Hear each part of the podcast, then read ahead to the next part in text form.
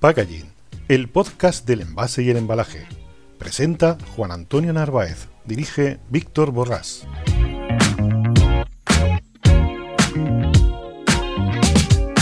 Hola a todos y bienvenido a una nueva entrega de Packaging Podcast.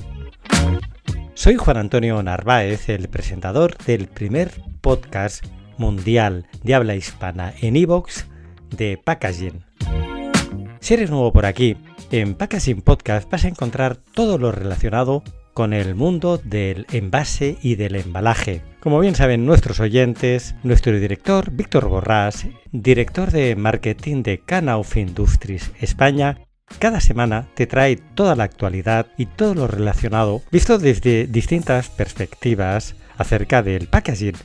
Y esta semana, junto a Aureli Vázquez, el responsable de nuestra mesa de redacción, te traen una nueva perspectiva del packaging. Seguro que además es, y nunca mejor dicho, aunque parece que va a resultar algo redundante, es la más creativa, ya que vamos a conocer la vertiente del diseño y la creatividad gráfica en tu packaging. Y para acercarnos a este punto de vista, van a estar acompañados de Enrique López, socio director de la firma WO Barcelona. WO ha desarrollado diseños de packaging para sectores como la cosmética, la alimentación, las bebidas, etc. Con Enrique, Víctor y Aureli han hablado de temas tan interesantes como por ejemplo la evolución del packaging, un caso de éxito muy potente que además me ha encantado de verdad, no te lo pierdas, de nuestro invitado, el packaging de Escata, una salsa mediterránea que ganó un bronce en los premios Laus de 2019. También qué peculiaridades tiene el diseño del packaging en el sector alimentario y esta parte me parece imprescindible. Vas a conocer las distintas fases que tiene el diseño del packaging de tu producto y cómo influye este en la decisión de compra que tiene tu cliente. Y productos tan en boga como los gourmet, Enrique te va a hacer entender qué peculiaridades tiene a la hora de enfrentarse con un proyecto de estas características, la importancia que tienen los colores, los materiales. Y para hacer muchísimo más gráfico todo esto, algo que no es muy de podcast, pero para que puedas verlo, en el post de esta semana te voy a poner varios enlaces a distintos casos de éxitos de algunos de los proyectos más significativos de WO. Pues ya veo, como siempre, como no podía ser de otra manera, nuestro atribulado Víctor Borrás corriendo, entrando en la terminal del aeropuerto de Packaging Podcast para coger el avión que le va a llevar a reunirse con Enrique y con Aureli en Barcelona.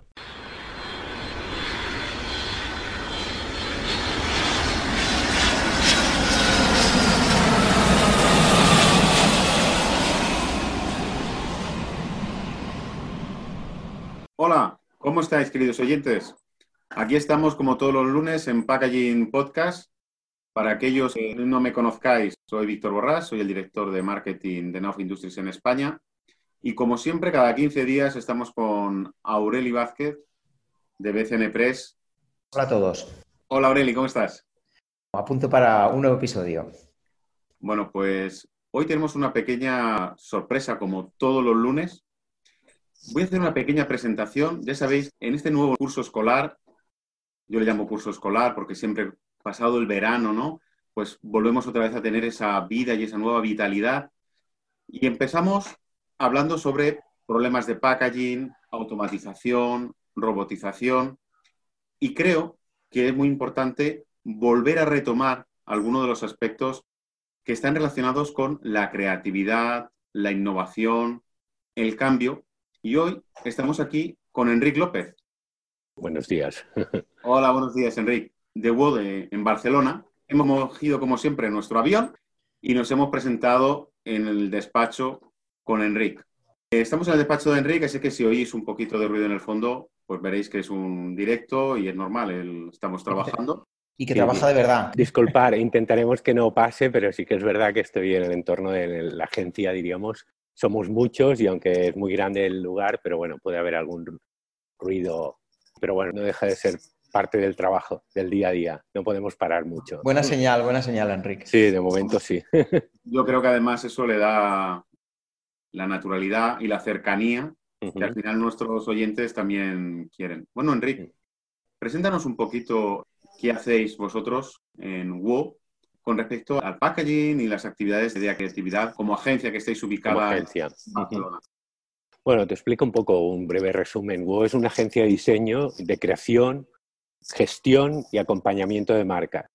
¿Vale? Esto sería un poco el gran paraguas donde nos movemos, del mundo del diseño, la creatividad y sobre todo cuando hablamos de acompañamiento de marcas, lo consideramos como un reto importante, ¿no? Desde que las marcas nacen o comunican o se contactan con nosotros con un problema o porque acaban de nacer, intentamos acompañarlos en todos sus problemas de comunicación, aportándoles soluciones, y así bien en el tema del diseño, el tema estratégico. Y hablamos de que somos especialistas en comunicación, en imagen corporativa y en el tema del packaging, que es un tema que nos interesa, ¿no? con sus particularidades, que supongo que ya hablaremos más adelante, pero que desde siempre, desde el inicio del estudio de agencia, pues nos ha interesado mucho. Es curioso porque esta perspectiva creativa del packaging sí que la hemos tocado más de una vez. De hecho, hay una cosa que creo, no sé si has comentado, Víctor, pero que hemos superado ya los 50 programas de packaging podcast, lo cual creo que... En dos semanas vamos a hacer el año. Pues en un año hemos hecho 50, más o menos 50 o 50 y algo ya programas. Parecía que no se podía abordar el packaging desde tantos puntos de vista y cada vez descubrimos que nos quedan más. Y entonces este enfoque que nos aporta hoy Enric, que es el... Bueno, a mí me parece especialmente interesante porque más allá, bueno, al final todos lo son, ¿no? Pero más allá de los aspectos industriales del packaging, hoy nos vamos a la parte de la idea, de la venta, de, luego hablaremos con él de esto, ¿no? Esa parte seductora del packaging que tiene que ver con las mentes pensantes. Y entiendo, Enrique, que lo que hacéis va un poco por aquí, ¿no? Por plantear el concepto y crearlo de la nada, como si fuerais una especie de alfareros con ese barro que tenéis ahí todavía. Está todo por hacer y venís vosotros de alguna manera lo armáis, ¿no? ¿Cómo es este, este, es el reto, el reto más importante y más interesante desde el punto de vista de agencia. Se puede abordar desde diferentes niveles, pero cuando hay proyectos donde nacen de cero, es esto, ¿no? Es crear. ¿Qué, necesitamos? Tenemos que comunicar, tenemos que hacerle un traje, diríamos, a, a un producto y ese producto tenemos que hacer que sea ganador, que sea vendedor, que sea creíble. Entonces, a partir de ahí es poner en marcha el desarrollo creativo tanto a nivel de materiales, de propio producto y estructura, y sobre todo de la parte visual, que es la que luego hablaremos también más adelante, de lo que representa ¿no? la etiqueta, el labeling o la propia gráfica aplicada cuando se pone ya en, el punto de venta. Entonces, todo ese proceso es un proceso complejo, complejo y, y, muy interesante, muy, muy rico. A mí hay una cosa que me ha gustado, que has comentado, que muchas veces no encuentras, y es, eh, has comentado, en vuestra página habláis del cambio, pero además del cambio habláis del acompañamiento, ¿no? Mm. Entiendo que al final no es simplemente, sobre todo cuando estamos hablando de packaging, no es simplemente hacer un diseño, ¿no? sino que haya una adecuación al material o al envase y, ¿por qué no?, al propio espíritu que los emprendedores de la marca de la marca o los valores de la marca quieran transmitir, ¿no? Para nosotros va muy ligado, evidentemente, que a veces sí que hay encargos muy concretos para un diseño de un packaging concreto, pero cuando hablamos de acompañamiento de marcas es porque realmente para nosotros el packaging es un elemento más o un elemento muy importante de comunicación en una empresa. Tiene que ir ligado con la esencia de la marca en sí misma. ¿no? Entonces intentamos hacer este ejercicio de no dejar de la mano, no aislarlo, no, no tratarlo como un producto aislado individual o independiente, sino que los valores de la marca también estén asociados al propio producto con todas sus particularidades, ¿eh? evidentemente. Entonces, para nosotros es un proyecto como mucho más global, o nos gustan los proyectos que son de este tipo, ¿no? Mucho más globales. Oye, yo te quería hacer una pregunta al hilo de lo que comentaba Víctor, de ese mensaje que tenéis en la entrada de vuestra web, que decís, eh, o utilizáis conceptos como cambio, evolución, reinvención. Yo sé que la respuesta a la pregunta que te voy a hacer va a ser depende, ¿vale? Pero vamos a ver, consigo sacarte algo más. Porque la, pregunta es, ¿se reinventa realmente el packaging? ¿O dirías que es un sector de aquellos que, bueno, que se hace lo de siempre, lo que funciona? ¿Cómo lo ves tú desde vuestra perspectiva a lo largo de años trabajando proyectos de packaging? No te voy a contestar depende, pero, pero real. pero te lo mereces. Sí, ¿no? Es, es una respuesta compleja. A ver, yo creo que en el ADN de la creación ya existe, ya tenemos que reinventarnos, es por obligación, como aquel que dice, ¿no? Necesitamos evolucionar, necesitamos cambiar y necesitamos reinventarnos para poder comunicar y adaptarnos al momento social en el que vivimos. La sociedad avanza y además avanza mucho más rápido de lo que avanzan las leyes, de lo que avanza la estructura, ¿no? la propia sociedad, el tejido social va muy rápido. Entonces, si no nos reinventamos, si no cambiamos, si no innovamos de alguna manera, pues nos quedamos atrás. Como preámbulo general, cuando hablamos del mundo del packaging, bueno, pues es necesario. Lo que pasa es que luego viene la complejidad. Hay que investigar y hay que proponer reinventar. Lo que pasa es que luego entramos con handicaps, como es el económico, sobre todo, ¿no? que nos limita de alguna manera según qué proyectos. Es por eso digo que es complejo, pero yo creo que es súper importante en cada momento hacer esta investigación y hacer esta propuesta de innovación y de cambio. Simplemente observando en la sociedad y a partir de ahí intentando reflejarlo en el propio producto, en el propio packaging de producto. Oye, este proyecto de Escata, que es un, ya lo compartiremos en el blog del podcast para que lo puedan conocer los oyentes, es un proyecto, ahora nos cuentas, muy mediterráneo, que además creo que ganó un bronce, ¿verdad? En los premios sí, en los premios Laos, sí. Cuéntanos un poquito qué es Escata y, y qué era este packaging para que podamos entender un ejemplo práctico de lo que vosotros hacéis. Mira, esto es un ejemplo interesante en el sentido de que nació de cero. O sea, nos vinieron los clientes en este caso habían inventado, diríamos, a raíz. Bueno, este proyecto nació de cero, o sea, realmente en este proyecto intervenimos incluso hasta en la creación de la marca y del naming del producto. El, nombre de Scata también nació de la agencia, por lo tanto nació como cero total. ¿no? Nos plantearon un cocinero de, de alta cocina que está en Rosas, creo que tiene un restaurante bastante emergente, desarrolló una salsa a partir del garum. La salsa de garum es una salsa ancestral de los mediterráneos, que proviene un poco de, lo que son los excrementos, diríamos, del pescado, ¿no? El, suero que suelta el pescado, a partir de ahí los griegos y los romanos habían elaborado un condimento, una salsa, muy curiosa. Esto te enteras cuando trabajas y profundizas en los proyectos, te enteras de cosas muy interesantes, ¿no? Y a partir de aquí, este cocinero, ¿no? con todo un equipo, desarrollaron esta evolución de la salsa y la tenían que dar a conocer en el mercado es un producto bastante gastronómico, es un complemento para alta cocina y bueno, y para la cocina doméstica también, ¿no? Entonces, a partir de aquí, bueno, nos dijeron, tenemos este producto, creemos que es muy interesante, lo necesitamos poner en el mercado y necesitamos incluso darle nombre, ¿no? Entonces nació de ahí, de darle el nombre, hacer un estudio del propio producto, interesarnos un poco de qué iba todo el tema y a partir de aquí lo desarrollamos, tanto en el naming como en el packaging, en el propio, el propio envase donde iba a ir dentro del producto y el labeling, la etiqueta y la, marca, para entendernos. Era un proyecto mm, muy transversal. Y normalmente cuando viene un encargo como este, la empresa que os hace el encargo o la persona viene ya con una serie de ideas claras o lo habitual es que os digan, hazme una propuesta de cero que quiero escucharte. ¿Cuál es el procedimiento más habitual? ¿Ya vengan con la idea preconcebida o tenéis cierta libertad para, inventar? ¿no? Normalmente, o sea, vienen Normalmente hay una tendencia que vengan con idea preconcebida. Sí que es verdad que cuando vienen a buscarnos a nosotros, igual que a otros estudios, que ya conocen un poco o se han interesado en qué tipo de trabajo desarrollamos, ya vienen un poco con decir, ostras, con la mente un poco más abierta, ¿no? Nos dan, que es lo que nos gusta también, esta libertad creativa sin tanto condicionante.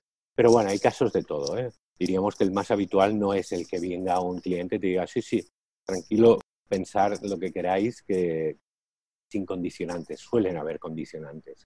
En este caso no, en este caso fue un proyecto realmente interesante donde nos explicaron el producto, hicimos unas reuniones muy previas para conocer a fondo de dónde venía y a partir de aquí iniciamos la investigación hasta el resultado final, que ya veréis cuando queréis compartir.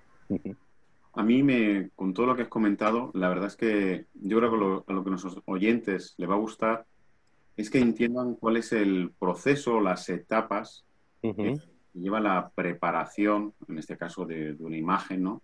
Has iniciado con esa primera reunión, ya es una primera reunión de colaboración, de intercambio.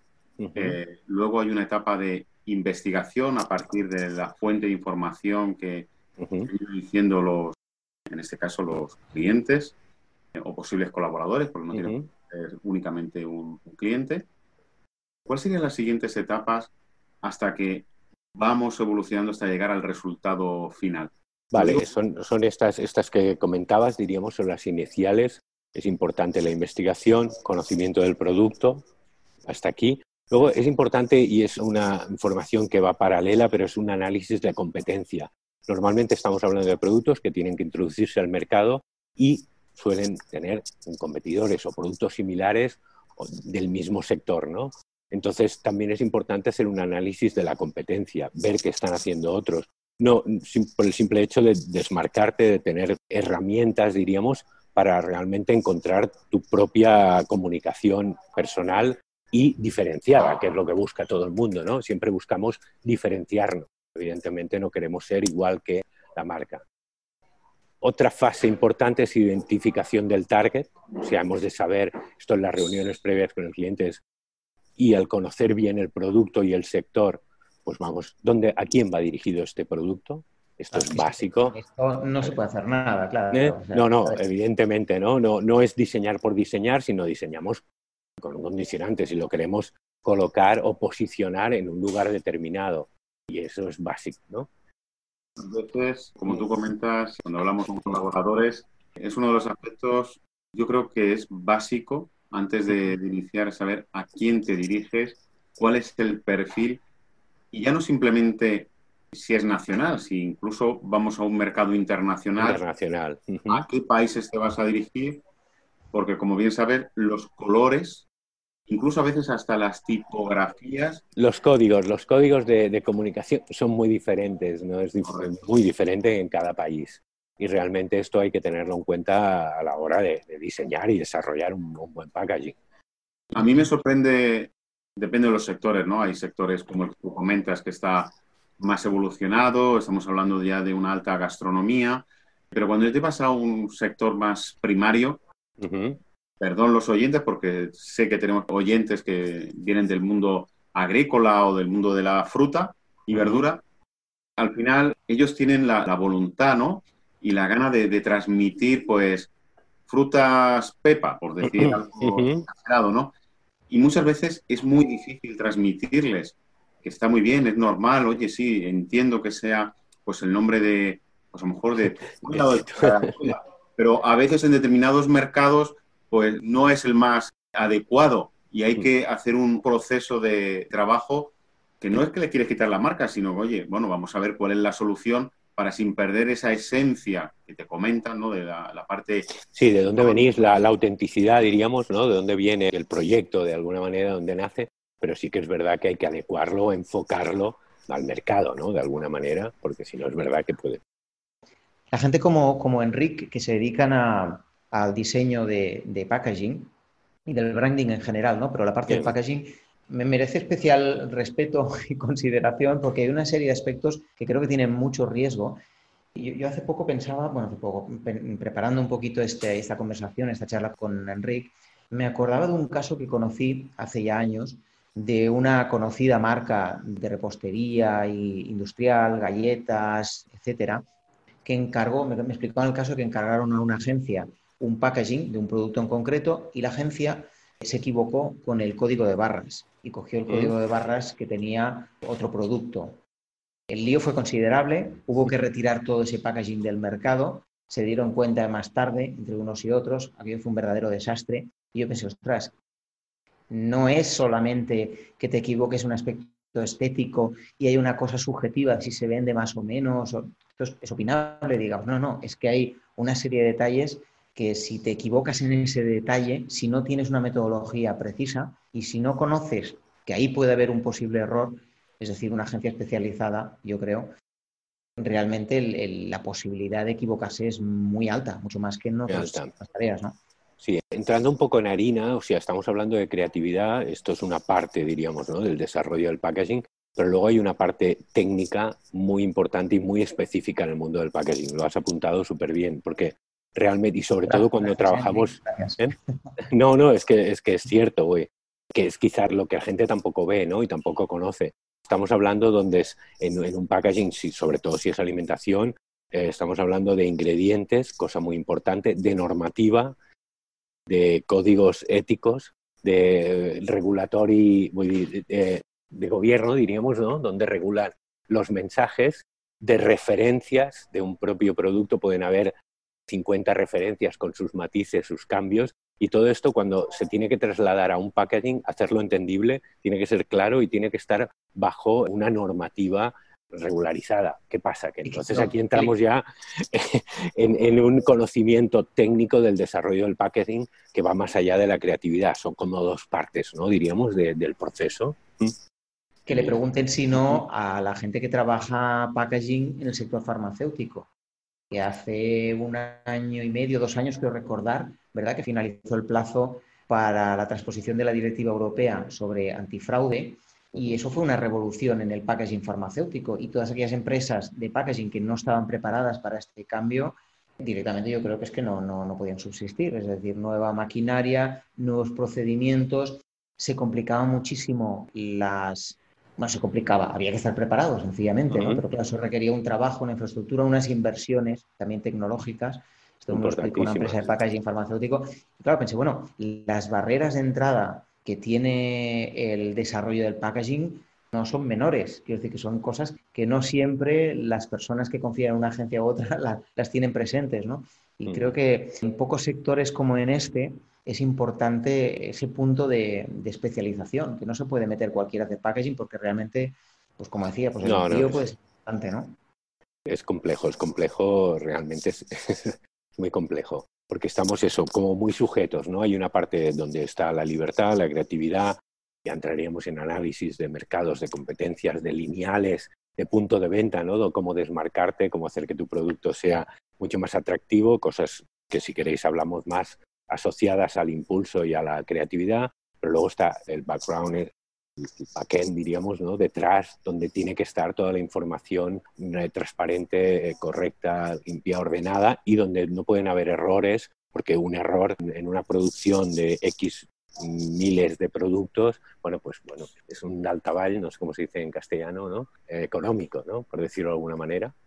Entonces, bueno, hay que tener un equipo muy especializado muy acostumbrado a trabajar en este sector. Es un departamento específico. Dentro de nuestra agencia hay un departamento exclusivo y específico de packaging, donde están las personas que, incluso hay una persona que, o, varias en este caso, que se dedican a hacer originales, que es simplemente hacer las correcciones y todas las normativas que se cumplan con mil ojos, ¿no? O sea, es un, es un proceso, lo estoy resumiendo así muy rápido, ¿no? Porque no quiero extenderme, pero, pero realmente es, complejo. Oye, bueno, no, te dejo la palabra a Víctor porque hoy, está muy retenido Víctor, ¿eh? normalmente, no me deja hablar. Como son temas interesantes y me gustan, pues entonces estoy aquí a la, escucha que siempre está aprendiendo. Eh, Enrique, en otros capítulos, y yo siempre insisto, porque a veces, dependiendo del sector en el que estemos hablando, eh, sobre todo si es comida preparada, pues al final hay grandísimos departamentos, pero no ocurre así en otros eh, sectores.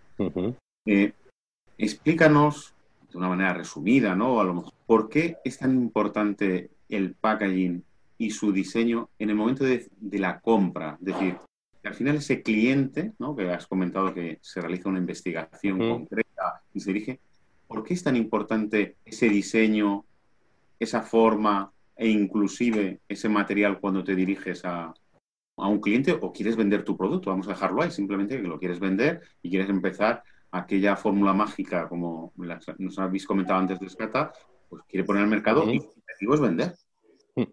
A ver, todos yo creo que, que, nos movemos, nos movemos por impulsos, o sea, siempre hablamos de la primera impresión, ¿no?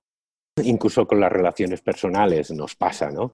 Ves a una persona que acabas de conocer en una reunión y tal, y enseguida te haces una idea preconcebida, equivocada o no, pero te haces una idea por su aspecto, por su manera de vestir, por su manera de hablar, por su tono de voz, por su olor, pues vale, pues cuando vamos a comprar en un lineal o en una, tienda especializada donde realmente vemos un montón de productos, si no vas a buscar un producto que ya conoces, que ya es de primera necesidad o que estás muy acostumbrado a tal y, hoy me voy a comprar un, no sé, un café. Me estoy cansado de mi café de siempre y realmente voy a buscar otra marca que me motive y tal. ¿por qué te dejas llevar? Por la primera impresión. El packaging, el packaging tanto en su forma como en sus colores, como en su, material, diríamos, en el que está hecho, es el que nos da la información, la primera información, la que nos hace conectar con nuestro impulso de compra.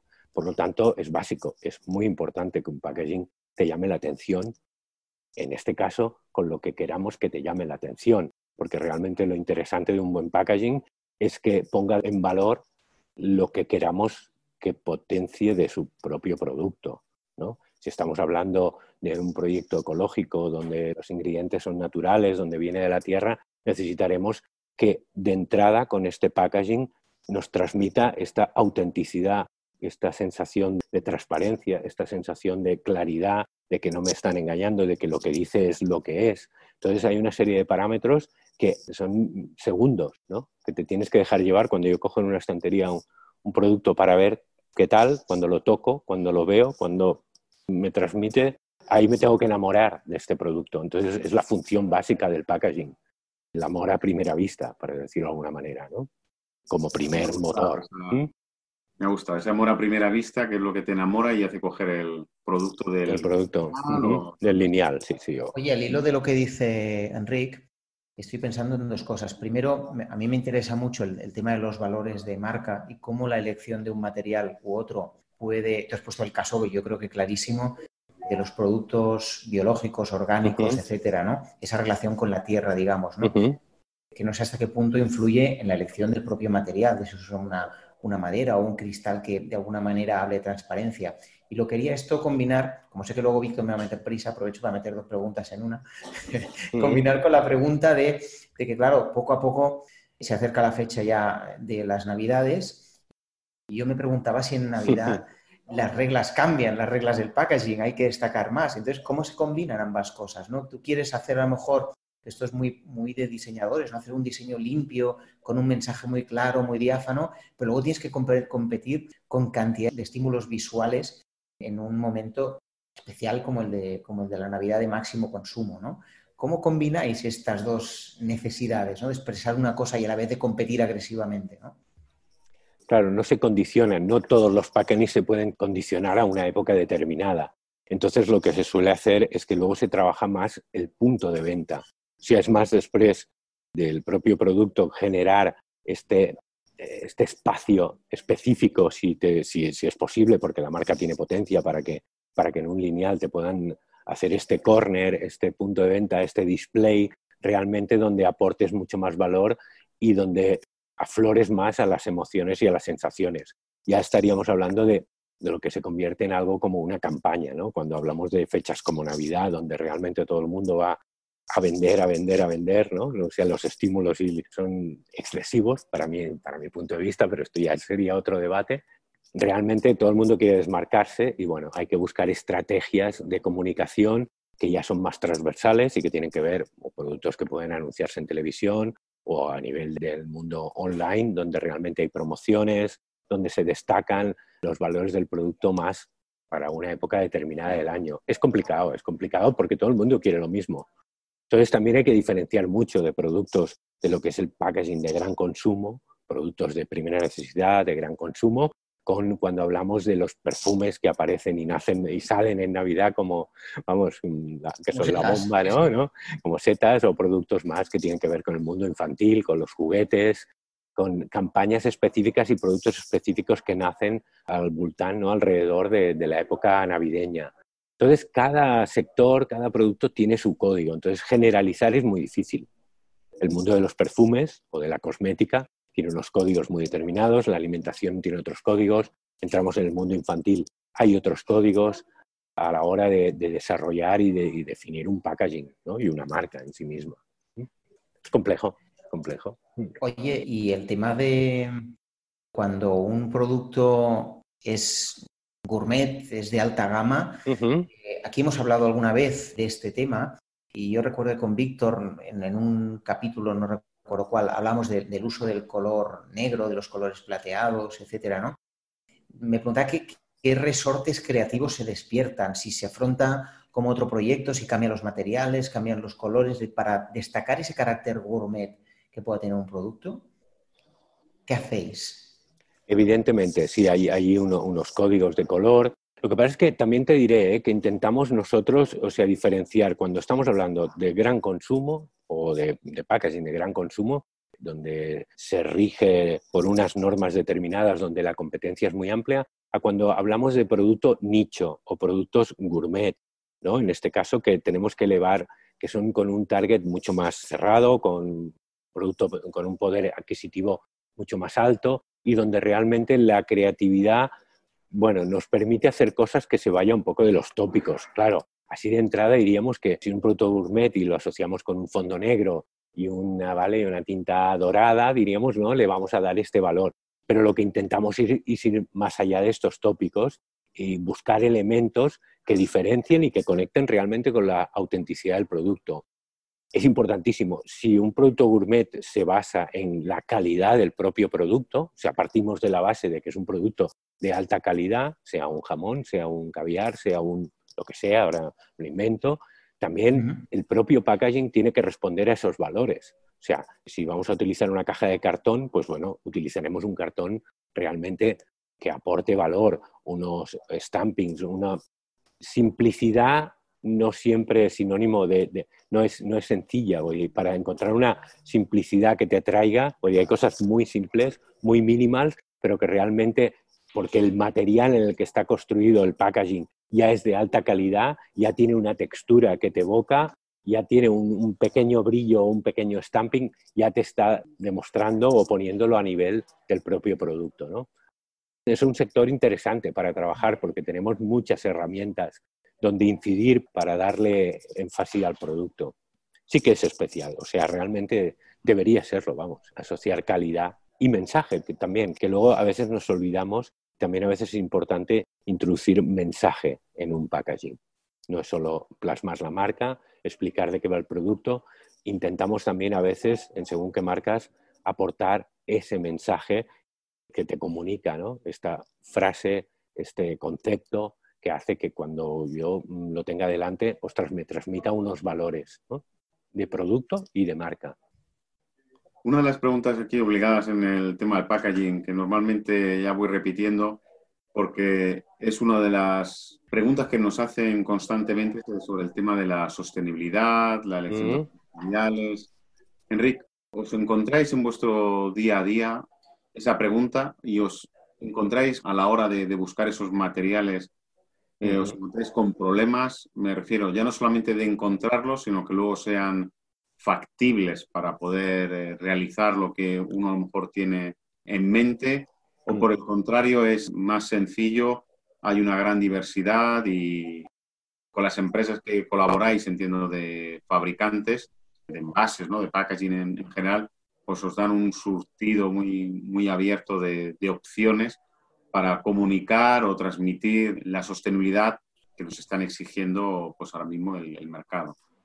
Bueno, a ver, es un tema complejo, interesante y necesario. Yo creo que el tema de la sostenibilidad, que, venimos de, haber hecho un cambio, creo, importante, no, no suficiente ni mucho menos, pero donde muchas de las empresas productoras se han puesto en la cabeza de que realmente es importante investigar, invertir en nuevos tipos de packaging entonces yo creo que las empresas, por suerte que, trabajamos y colaboramos, tanto como proveedoras como los propios clientes, sí que hemos notado que hay un interés importante en hacer una evolución de los packagings, de los packagings a nivel de material. Esto es la parte, diríamos, interesante y bonita. Pero ¿qué pasa? Que esto requiere de grande, y tú lo sabrás porque conoces bien el sector, y donde realmente luego nos encontramos con unas limitaciones. Todo lo que es salirte de lo que ya está creado, de lo estándar, requiere de una gran inversión o de una mayor inversión.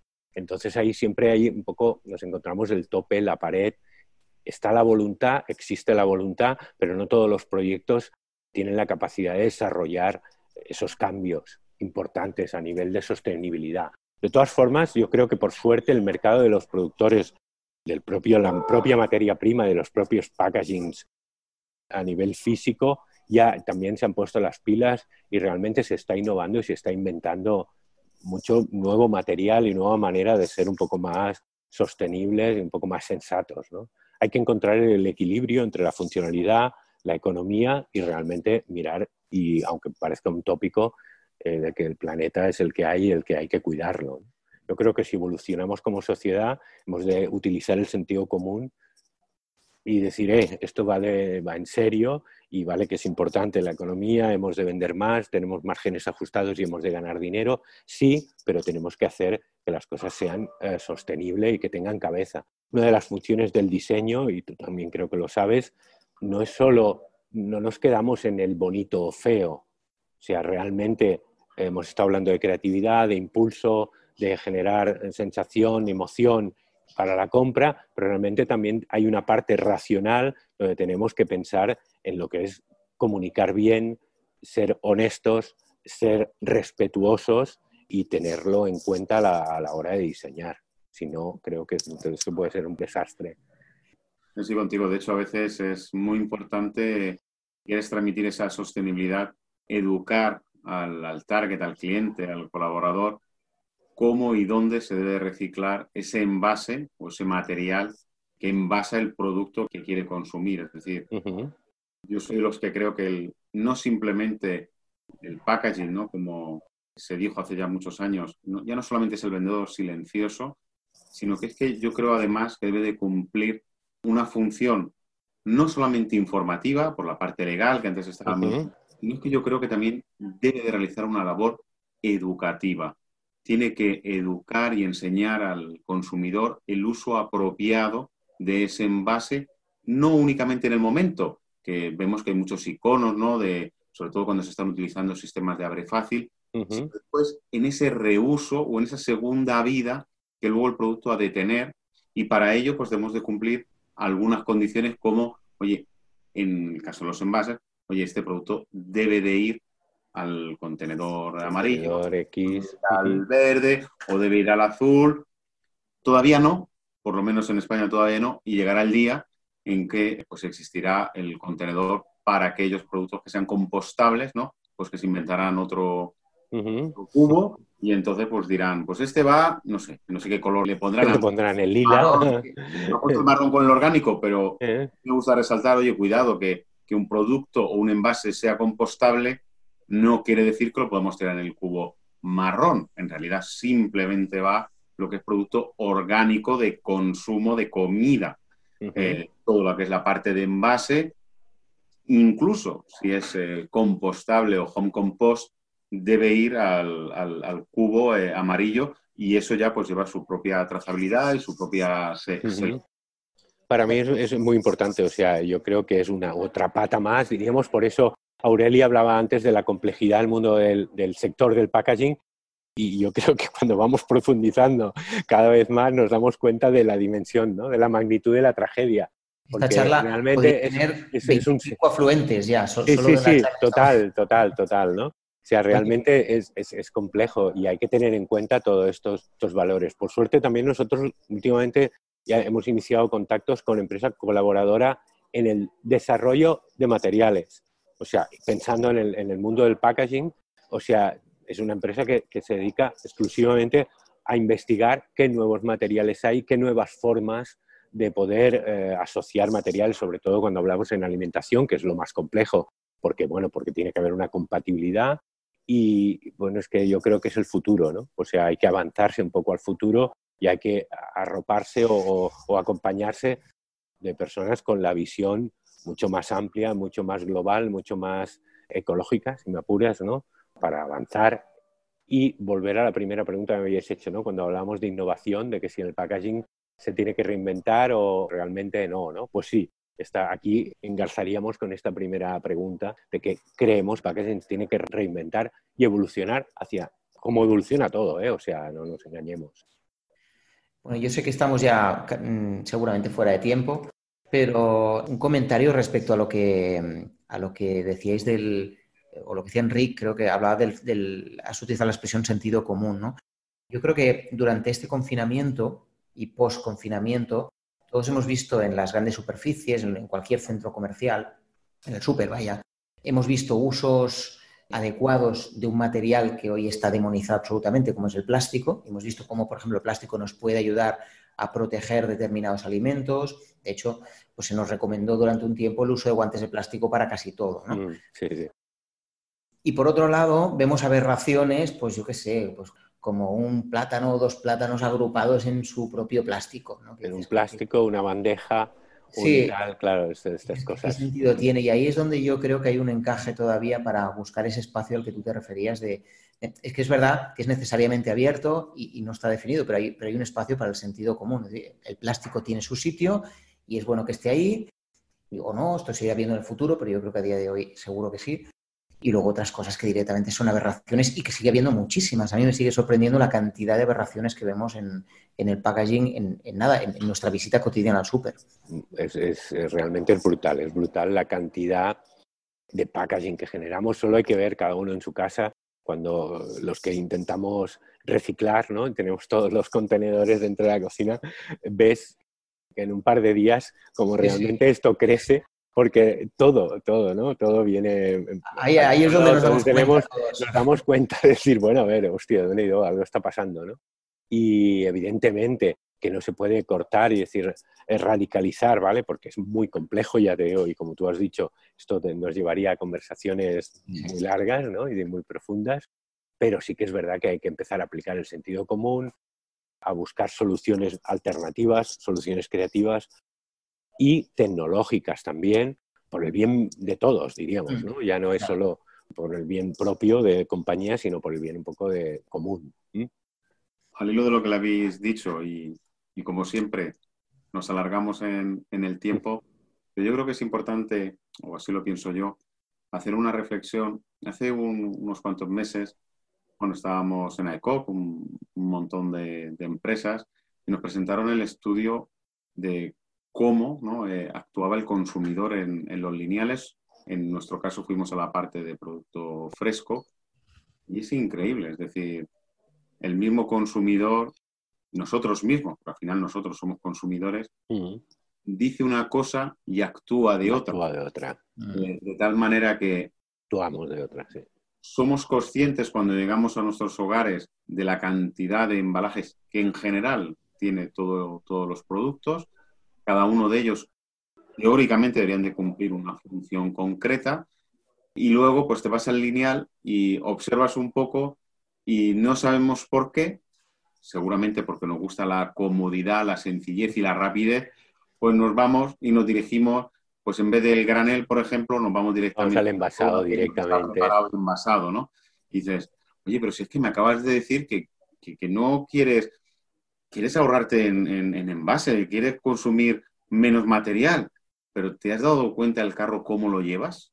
El 95% de lo que has cogido no hay nada a granel y todo, prácticamente todo está envasado.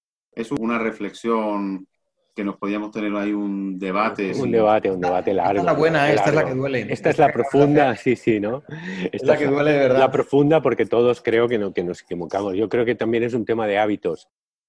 Por suerte, ¿no? La, la sociedad vamos cambiando y vamos introduciendo hábitos que seguramente si analizáramos cosas que hacemos hoy como sociedad, ya no entraré, bueno, es complejo, podría ser cualquiera.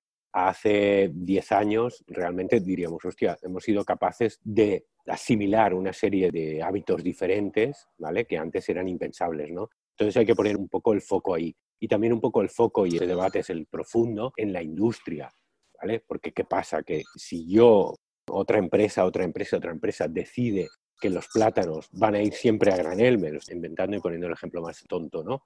Nadie los envasa de esta manera, o sea, el consumidor acabaremos diciendo que los plátanos van a granel y no le hace falta un plástico, ni una bolsa, ni un etcétera, ¿no? Entonces es un problema complejo porque tiene que ver con intereses económicos, con mucha complejidad, ¿no? Y es un debate delicado de alguna manera. No. Pero bueno, es un tema de hábitos y de ir asimilando lo máximo posible para este cambio y esta evolución. Bueno, Enrique, no queremos quitarte más tiempo. Que Bueno, sí queremos, sí que queremos. Pero, pero aquí ya que los tengo a todos intentando que no, que, que no haya follón en, el- en la agencia, pero bueno. ya. Bueno, Enrique, ha sido un placer. Yo creo, Aureli, que nuestros oyentes han tenido claro cuál es el proceso, la importancia que tiene el packaging, que no es la primera vez que lo decimos, pero hoy hemos nos hemos invitado a una agencia creativa, diseña packaging, y hemos aprendido incluso cuál es el proceso líneas muy, muy rápidas y muy, muy básicas, todos y cada uno de los aspectos que debemos de tener en cuenta a la hora de diseñar un packaging y que no es lo mismo un sector que otro o un target u otro y así podría volver a empezar como inicio toda la conversación.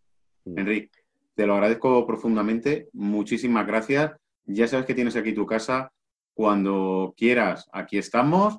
Si quieres otro tema de debate, pues mandas un mail y aquí tenemos. Y aquí estamos.